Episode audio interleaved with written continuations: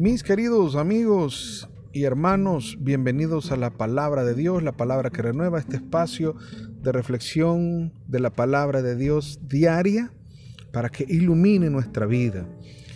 Querido hermano, no hay duda que en el caminar nuestro, en el vivir de esta vida cotidiana que tenemos, pues hay momentos en que tropezamos, hay momentos en que realmente no nos sentimos muy bien, hay momentos en que vamos cuesta arriba, hay momentos de dificultad.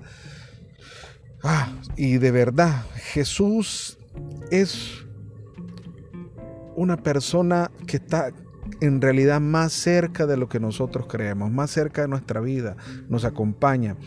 Cuando yo leo la palabra, cuando vamos y nos acercamos a la palabra, encuentro la imagen de un Dios con nosotros, de un Emmanuel que camina con nosotros, que sufre con nosotros, que se alegra con nosotros, que vive con nosotros.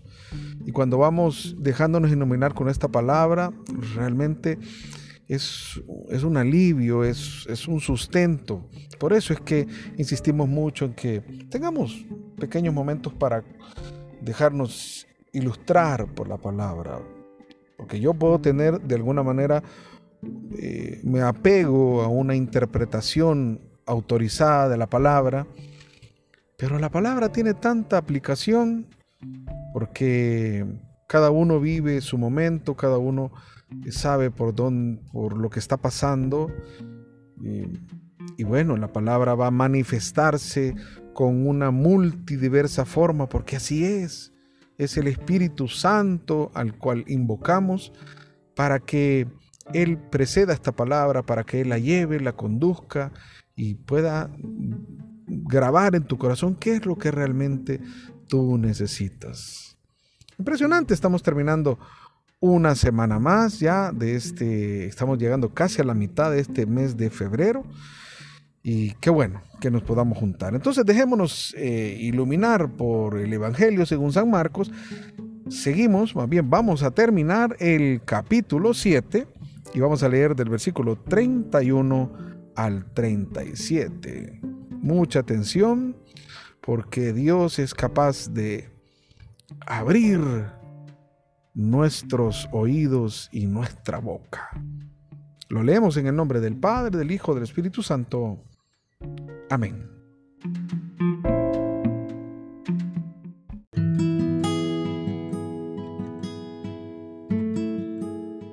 Saliendo de las tierras de Tiro, Jesús pasó por Sidón y dando la vuelta al lago de Galilea llegó al territorio de la Decápolis. Ahí le presentaron un sordo que hablaba con dificultad y le pidieron que le impusiera la mano. Jesús lo apartó de la gente, le metió los dedos en los oídos y con su saliva le tocó la lengua. Enseguida levantó los ojos al cielo, suspiró y dijo, Efetá, que quiere decir, ábrete. Al instante se le abrieron los oídos, le desapareció el defecto de la lengua y comenzó a hablar correctamente. Jesús le mandó que no se lo dijeran a nadie, pero cuanto más insistía, tanto más ellos lo publicaban. Estaban fuera de sí y decían muy asombrados, todo lo ha hecho bien. Hace oír a los sordos y hablar a los mudos. Palabra del Señor, gloria y honor a ti, Señor Jesús. todo lo ha hecho bien. Y yo diría, porque en realidad esto es en un presente continuo, todo lo sigue haciendo bien. Estar con Jesús, querido hermano, encontrarse con Jesús, reconocer a Jesús, creer en Jesús, tener fe en Jesús, nos da, es lo único que realmente nos da la garantía de hacer las cosas bien. Aunque tengamos dificultades, aunque tropecemos, aunque nos caigamos, aunque sea cuesta arriba. Pero ir tomado de la mano de Jesús significa estar en el camino correcto, en la ruta correcta. Estamos en la ruta. Somos peregrinos. Es más, nosotros pertenecemos a una dimensión de la iglesia llamada iglesia caminante o peregrina. A diferencia de la iglesia purgante que espera la resurrección y la iglesia triunfante que es los santos que ya viven contemplando la gloria de Dios. Pero nosotros somos iglesia peregrina, vamos caminando y en el camino hay piedras, y en el camino hay eh, obstáculos. Y, y por eso es que la gracia de vivir es caminar con Jesús.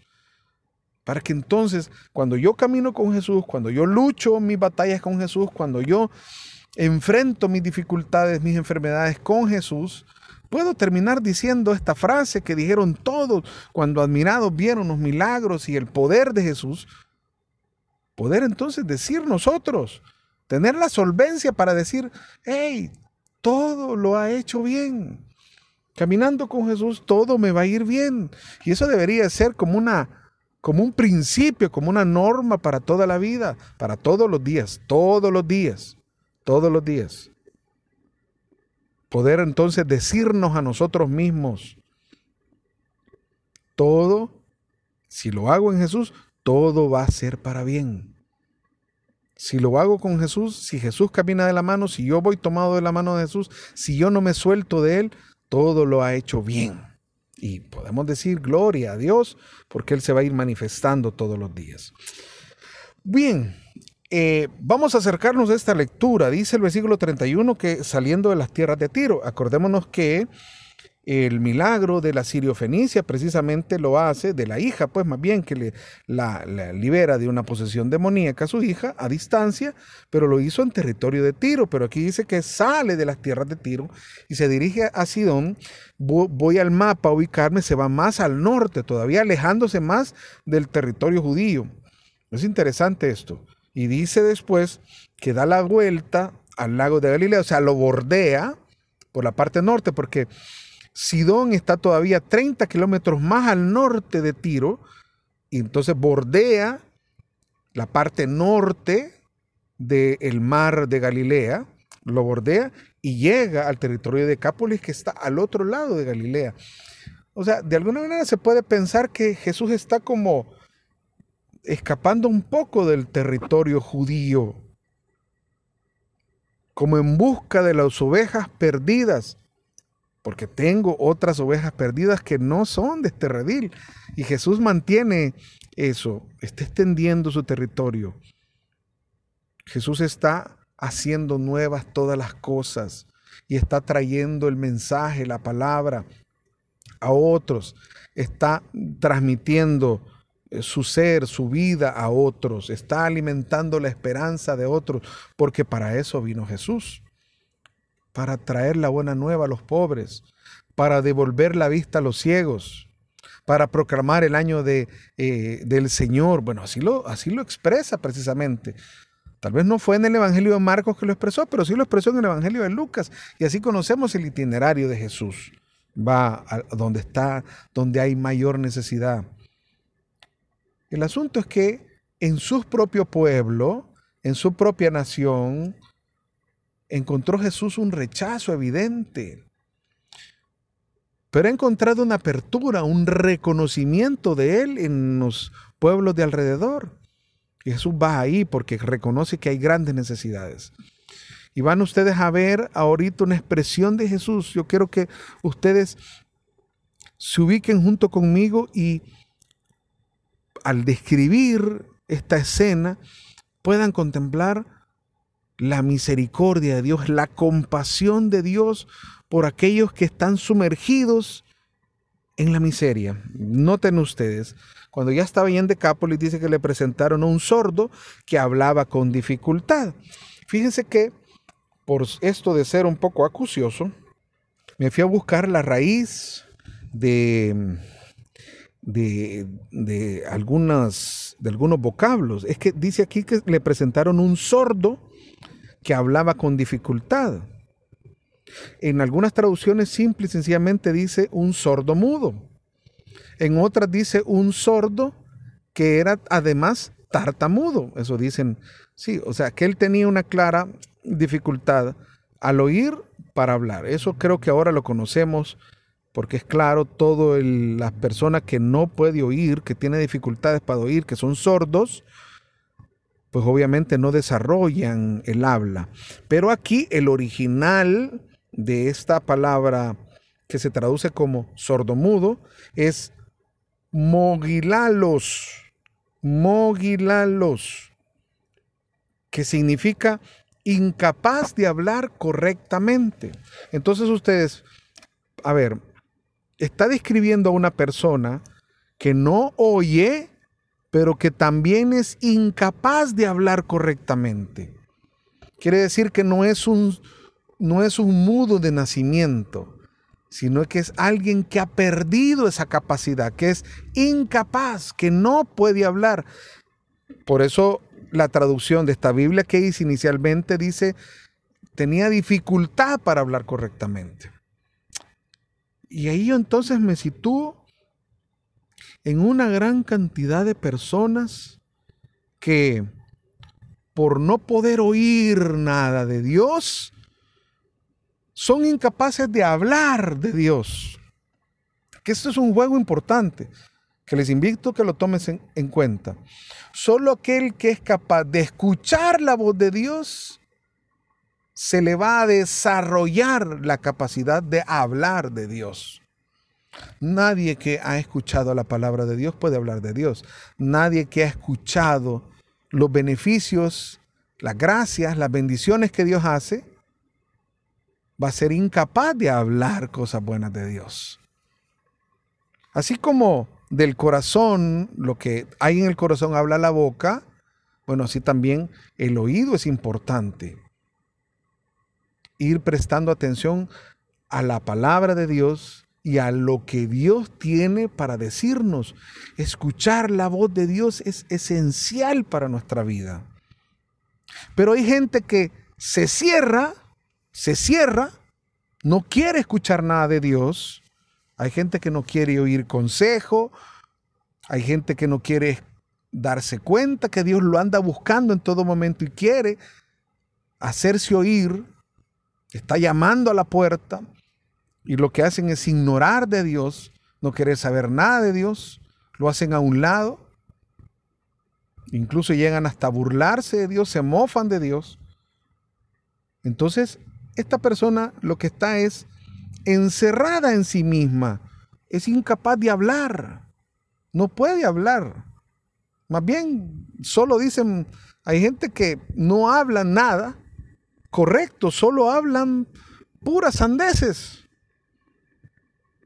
Por cada 10 palabras dicen 12 malas palabras y solo tienen improperios, maldiciones, palabras torcidas, nunca pueden hablar nada de la gente, como decimos, ¿verdad?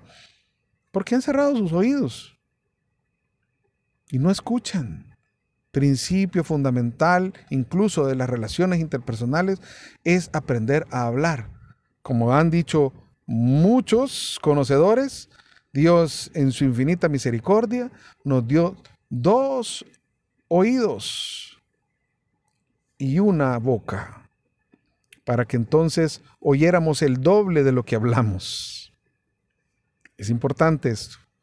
Principio fundamental, escuchar. Y en este caso, hablamos bien particularmente de escuchar la voz de Dios. Por eso, para los israelitas, el primer mandamiento iba precedido de escucha Israel, Shema Israel. Y Jesús, en dos ocasiones anteriormente, cuando se acerca a sus discípulos, les dice, escuchen con atención.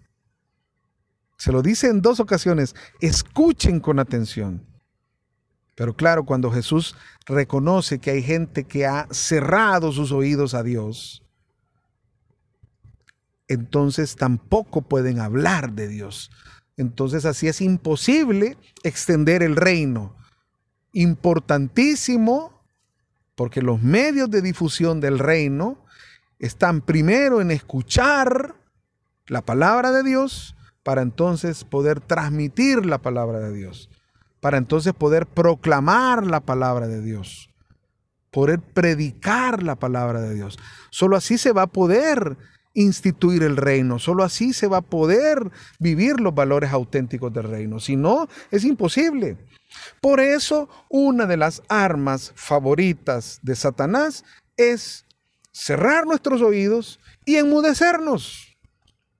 Y por eso, como Jesús lo reconoce, Jesús lo aparta de la gente, lo aparta de la gente. Este sinónimo de que esto tiene que ver mucho con el secreto mesiánico. Más adelante, precisamente por eso, a todos los demás, cuando ya ven que el, que el hombre está sano, dice que empiezan a hablar, les, les, manda a callar.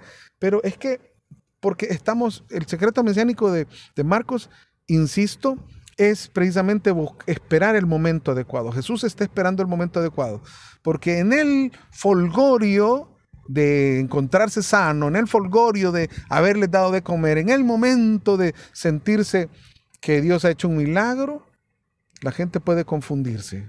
Y creo que todos vamos a tender a confundirnos. La fe, la creencia en Jesús, el reconocimiento de que Jesús es el Señor, no viene por los milagros, viene por su palabra. La fe la tenemos en la palabra. Los milagros pueden estar, pueden que no están. Y en el momento en que los milagros desaparecen, la palabra de Dios no desaparece. Mi palabra permanecerá. Se pueden caer hasta los dones, dice San Pablo, pero la palabra de Dios se sostiene. Y esa palabra de Dios, de ahí es donde nos viene la fe. La fe tiene que estar sostenida. Mi creencia, mi confianza en Dios tiene que estar sostenida en la palabra, no en los milagros porque los milagros pueden estar y puede que no están. Por eso es importante, Jesús lo aparta y entonces dice, aquí voy con el lujo de detalles, dice, le metió los dedos en los oídos y con su saliva le tocó la lengua. Aunque parezca un poco asqueroso para nuestra cultura, pero en la cultura oriental estaban acostumbradas a que los curanderos, esos eran los métodos que hacían los curanderos, ocupaban esos métodos. Incluso se habla de que la saliva era uno de los medios predilectos eh, curativos. Ellos le conferían poderes curativos. Entonces Jesús, cuando la gente lo ve haciendo eso, la gente lo ve, porque aunque se aparta, lo ven, lo ve haciendo eso, dice, ah, se está actuando, es muy normal porque así hacen los curanderos. Pero Jesús se va a apartar de los curanderos de su tiempo, como lo harían los eh, curanderos helenísticos o de, toda esta región eh, de Grecia, o como lo podían hacer los mismos curanderos judíos, que hacían una suerte de ensalmos, que eran oraciones y ritos y de curaciones. No, Jesús se va a apartar de ellos, porque aunque hace un rito parecido al de los curanderos, pero ¿a dónde está la diferencia? El poder de su palabra. Y clave, versículo 34 dice enseguida, levantó los ojos al cielo. ¿Y qué significa levantar los ojos al cielo? Conectarse con Dios en oración. Suspiró, ese suspiro es compasión. Siento una lástima, siento la miseria de este pobre hombre que está atrapado en ser sordo y en ser mudo y le dice efatá, que significa ábrete. Y ahí no le está hablando al órgano, no le está diciendo oído, ábrete. Boca habla, no le está diciendo al espíritu que lo tenía atrapado. Ábrete. Obedece la palabra de Dios. Ven ustedes, el poder no está en el gesto ritual curativo, el poder está en la palabra de Dios. Por eso es importante. Ven, la misericordia, la compasión, el amor que Dios nos tiene. Y vean ustedes el poder de la palabra de Dios. Porque hermanos, seguimos, seguimos insistiendo que la palabra de Dios es palabra que renueva. Déjate renovar por esa palabra. Déjate enamorar por esta palabra de Dios. Te deseo un fin de semana muy bendecido. Nos preparamos porque vamos en ruta a comenzar cuaresma este próximo miércoles 17 de febrero. Que Dios bendiga a tu familia. Un abrazo para todos.